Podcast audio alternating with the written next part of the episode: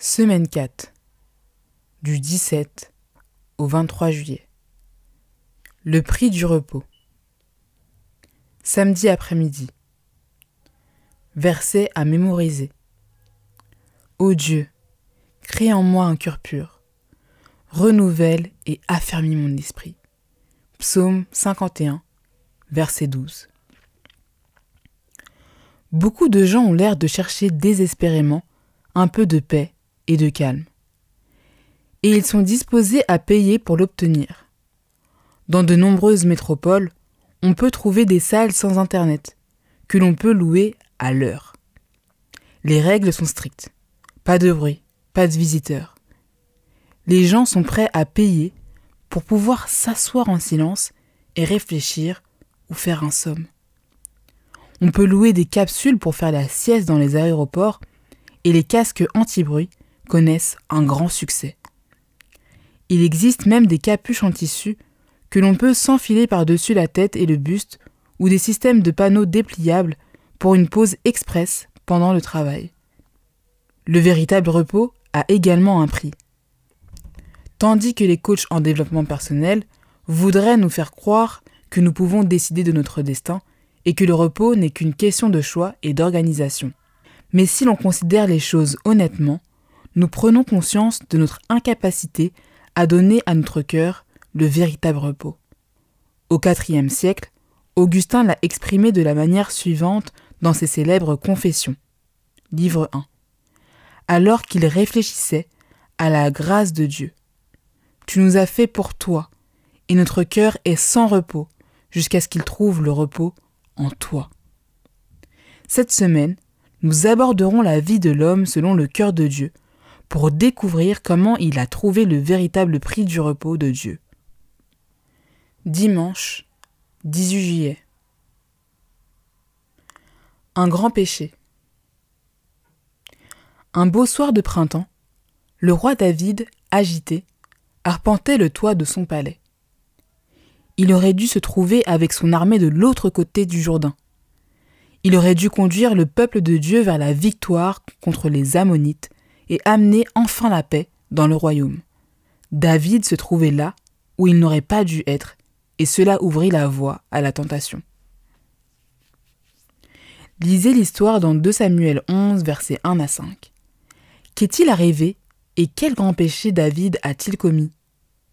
De son toit, David vit une très belle femme qui prenait un bain. Ce soir-là, il se laissa déborder par ses pulsions physiques et coucha avec Bethsabée, la femme d'un officier fidèle. Comme tous les rois d'autrefois, David avait le pouvoir absolu. En tant que roi, il n'avait pas à suivre les règles qui s'appliquaient à tout le monde. Et pourtant, le douloureux récit de la famille de David, suite à ce moment critique, nous rappelle que tout roi qu'il était, il n'était pas au-dessus de la loi de Dieu. En effet, la loi est là comme un garde-fou. Une sauvegarde, et quand même le roi en personne alla au-dessus de ses limites, il dut affronter de terribles conséquences. Dès que David passa outre les limites de la loi de Dieu, il commença à ressentir les effets de sa transgression dans tous les aspects de sa vie. David pensait que personne n'était au courant de sa lésion. David pensait que personne n'était au courant de sa liaison passionnée mais Bethsabée était à présent enceinte, et son mari était loin. Lisez 2 Samuel 11, versets 6 à 27. Comment David a-t-il essayé de dissimuler son péché? Même les manigances complexes de David pour faire venir Uri chez lui auprès de sa femme Bethsabée échouèrent.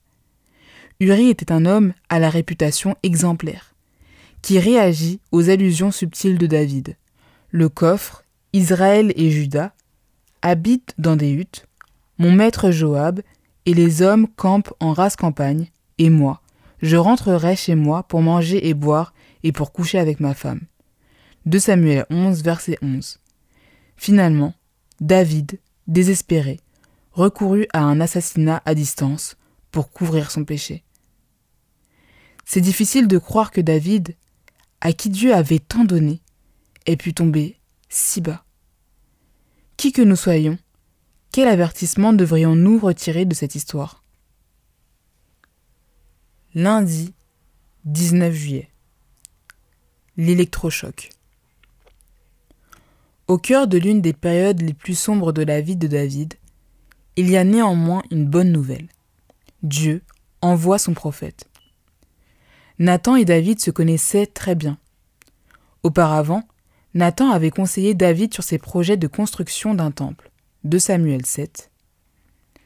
Mais à présent, le prophète vient avec une mission différente à accomplir auprès de son roi.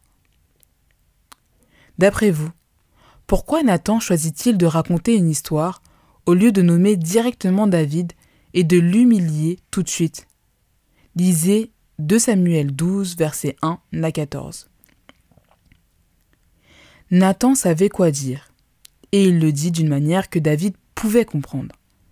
Il raconta une histoire à laquelle David, l'ancien berger, pouvait s'identifier.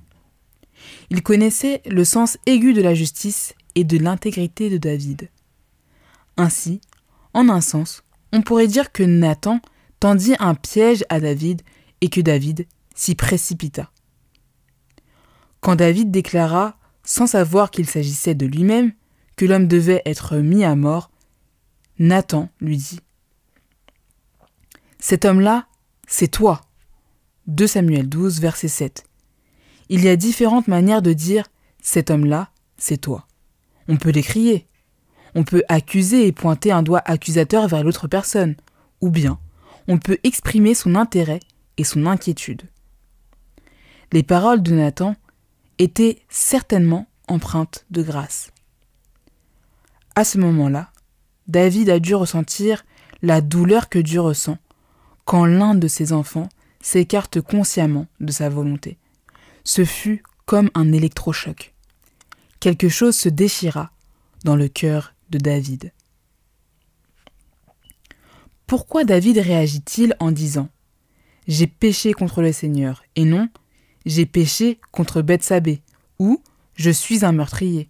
2 Samuel 12, verset 13, voire également Psaume 51, verset 4. David reconnut que le péché, qui prive nos cœurs de repos, est principalement un affront contre Dieu, le Créateur et Rédempteur. Nous, nous nous faisons du mal. Nous faisons du tort aux autres. Nous déshonorons nos familles ou nos églises. Et pourtant, en fin de compte, nous faisons du mal à Dieu et plantons un clou de plus dans le bois dressé vers le ciel à Golgotha. Le cœur de David est touché. Sa conscience se réveille. Son forfait lui apparaît dans toute son énormité, et son âme humiliée se courbe devant Dieu. D'une voix tremblante, il murmure J'ai péché contre l'Éternel. Le roi avait fait un mal irréparable à Bathseba, comme à Uri, et il le sentait vivement. Mais son péché contre Dieu était infiniment plus grand. Hélène White, patriarche et prophète. Page 699. Mardi 20 juillet. On pardonne et on oublie? Après que David a rendu sans le savoir un jugement sur lui-même, de Samuel 12 versets 5 et 6, Nathan le met face à l'énormité de son péché. Le cœur de David est brisé et il confesse son péché. Immédiatement, Nathan lui assure que le Seigneur laisse passer ton péché. De Samuel 12, verset 13, et qu'il est pardonné. Il n'y a pas de temps d'attente avec le pardon de Dieu. David n'a pas à prouver qu'il est vraiment sincère pour que le pardon soit accordé. Mais Nathan qui a déjà prédit les conséquences du péché de David dans 2 Samuel 12, versets 10 à 12, poursuit et déclare que l'enfant à naître va mourir. Que signifie Dieu laisse passer le péché de David A-t-il simplement passé l'éponge? Est-ce que tout le monde peut oublier? Lisez 2 Samuel 12, versets 10 à 23, tandis que vous réfléchissez à ces questions. David a également dû se poser ces questions en voyant son monde s'écrouler.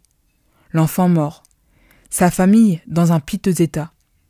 L'histoire d'Amon et d'Absalom sont deux parfaits exemples de problèmes familiaux vécus. Son avenir incertain.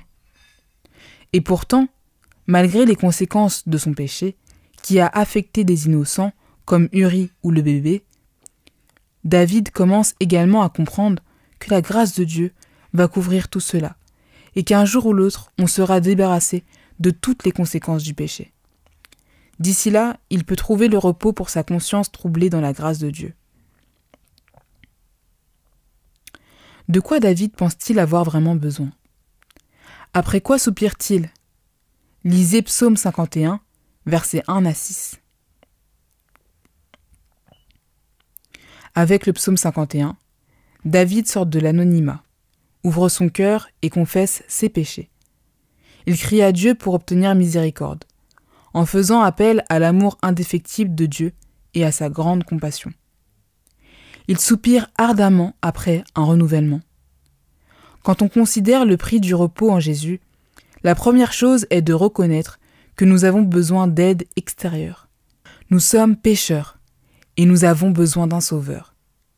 Nous reconnaissons nos péchés et faisons appel au seul qui puisse nous laver, nous purifier et nous renouveler. Quand nous faisons cela, nous pouvons avoir bon courage. Voilà un adultère, un manipulateur, un meurtrier, quelqu'un qui a transgressé au moins cinq des dix commandements, qui appelle à l'aide et qui se réclame des promesses de pardon de Dieu. Si Dieu a pardonné à David ce qu'il a fait, quelle espérance avez-vous? Mercredi 21 juillet. Une nouveauté. Après que David ait confessé son péché sans chercher d'excuses ou à le passer sous silence, il continue avec ses requêtes auprès de Dieu. Que lui demande-t-il de faire? Lisez Psaume 51, versets 7 à 12. David fait référence à la purification avec l'hysope. Il emploie une terminologie connue de tout Israélite ayant déjà visité le sanctuaire. Alors que David renvoie au rituel de purification décrit dans la loi de Moïse, Lévitique 14, verset 4, il reconnaît la puissance d'un sacrifice.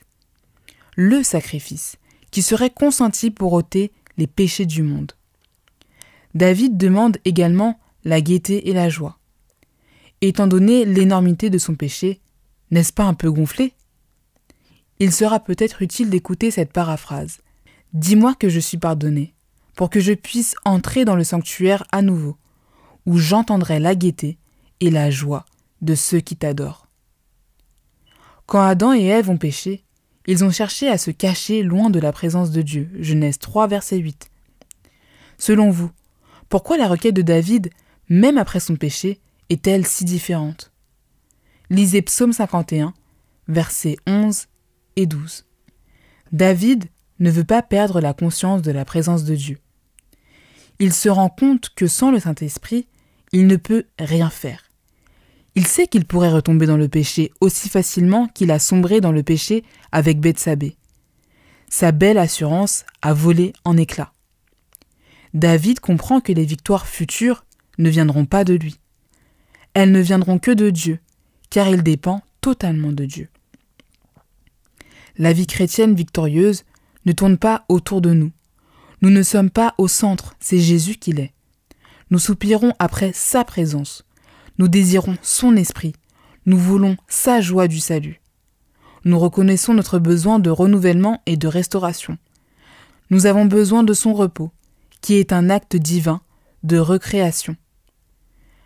Le repos de la création n'est pas loin du pardon. Crée en moi un cœur pur. Ô Dieu, rends-moi à nouveau le souffle sûr en moi. Psaume 51, verset 10. Ce verset utilise le vocabulaire lié à la création. Dans l'Ancien Testament, seul Dieu peut créer, bara. Et une fois que nous avons été recréés, nous pouvons nous reposer. Si vous n'avez jamais connu la gaieté et la joie que l'on a quand on est libéré d'une conscience coupable, qu'est-ce qui vous retient? Si c'est la culpabilité, que pourriez-vous tirer de cette histoire qui devrait vous aider Jeudi 22 juillet. Réflecteur de la lumière de Dieu. Quand on essaie d'accepter un échec embarrassant et d'expérimenter le pardon, la chose la plus naturelle à faire est sans doute d'essayer d'oublier l'existence même de l'événement. Les souvenirs de nos déboires peuvent être douloureux. Que veut faire David après sa douloureuse expérience? Lisez Psaume 51, versets 13 à 19. Quand une coupe ou un vase précieux tombe et se casse en mille morceaux, nous poussons un soupir et nous jetons tous les morceaux à la poubelle. Au Japon, il y a un art traditionnel appelé kintsugi, qui consiste à recréer des poteries cassées. On utilise un métal précieux, comme l'or ou l'argent liquide, pour recoller les pièces et pour faire de l'objet cassé quelque chose de beau et de précieux. Chaque fois que Dieu pardonne nos transgressions et qu'il nous recrée, quelque chose change. Le précieux pardon de Dieu recolle nos morceaux et les fêlures visibles peuvent attirer l'attention sur sa grâce. Nous pouvons devenir les haut-parleurs de Dieu. Ma langue criera ta justice. Psaume 51, verset 16. Nous n'essayons pas de nous réparer ou de nous améliorer, même par étapes. Un esprit brisé et un cœur contrit sont une louange suffisante pour Dieu, et ce sont des rayons de lumière que le monde peut voir autour de nous. Notre expérience du pardon attire d'autres personnes qui le recherchent aussi. Quel lien y a-t-il entre le psaume 51 et 1 Jean 1, verset 9 1 Jean 1, verset 9 est un court résumé du psaume 51.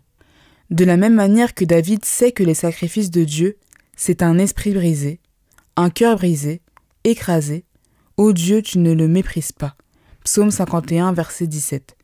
Jean nous assure que si nous reconnaissons nos péchés, il est juste et digne de confiance. Il nous pardonnera nos péchés et nous purifiera de toute injustice. 1 Jean 1, verset 9. Nous pouvons prendre Dieu au mot. À nouveau, David ne pouvait pas réparer les énormes dégâts qu'il avait faits par ses actes et son exemple. Lui et sa famille subirent les conséquences de ses décisions et de ses actes. Et cependant, David savait qu'il avait été pardonné. Il savait qu'il avait besoin d'avoir confiance qu'un jour, le véritable agneau de Dieu viendrait et se tiendrait à sa place. Comment apprendre tout de suite à mettre en pratique les promesses d'un Jean 1 verset 9 dans notre propre vie? Que devriez-vous ressentir après l'avoir fait et une fois que vous saurez que la promesse est aussi pour vous? Vendredi 23 juillet. Pour aller plus loin. Le repentir de David est profond et sincère. Il ne fait pas le moindre effort pour pallier son crime. Sa prière ne trahit aucun désir d'échapper au châtiment dont il est menacé. Il voit la souillure de son âme. Il aborde son péché. Ce n'est pas seulement le pardon qu'il demande, mais la pureté du cœur. Il voit dans les promesses divines aux pécheurs repentants la preuve de son pardon et de la faveur du ciel restituée. Le sacrifice agréable à Dieu, c'est un esprit brisé. David tomba, mais Dieu le releva. David s'humilia et se confessa, tandis que Saül méprisa les réprimandes et s'endurcit dans l'impénitence. Le cas de David a été dans tous les siècles une source de consolation pour les âmes qui, victimes de la tentation, se débattent sous le poids de leur culpabilité. Des milliers d'enfants de Dieu entraînés dans le péché se sont rappelés la sincérité de son repentir, et ce souvenir leur a donné le courage de l'imiter et de marcher à nouveau dans la voie des commandements de Dieu. Toute âme qui reconnaît ses fautes et consent à les confesser humblement peut être assurée qu'il y a pour elle de l'espoir. Le Seigneur ne repousse jamais une âme vraiment contrite. Hélène White, Patriarche et prophète, pages 103 et 104. À méditer. Comment trouver l'équilibre entre reconnaître notre nature pécheresse et notre besoin de pardon, tout en vivant comme les fils et filles pardonnés du roi de l'univers que nous sommes. Pourquoi tout péché, en définitive, est-il un péché contre Dieu? Que signifie péché contre Dieu? Que peut-on dire à quelqu'un, un non-croyant, qui a du mal à accepter que des innocents souffrent, comme Uri, ou le fils nouveau-né de David et Bethsabée. Comment expliquer l'amour et la justice de Dieu dans pareille situation? En quoi le grand conflit offre-t-il une perspective utile? Pourquoi la Bible consacre-t-elle deux chapitres entiers à l'histoire sordide de David et Bethsabée? Quel objectif le récit de cette histoire sert-il? Méditez sur l'idée que le péché nous sépare de Dieu. Comme l'exprime Psaume 51, versets 11 et 12. Quel est votre vécu de cela? Comment expliqueriez-vous à quelqu'un ce que ça fait d'être séparé de Dieu et combien c'est douloureux? Pourquoi la promesse de la grâce est-elle le seul remède?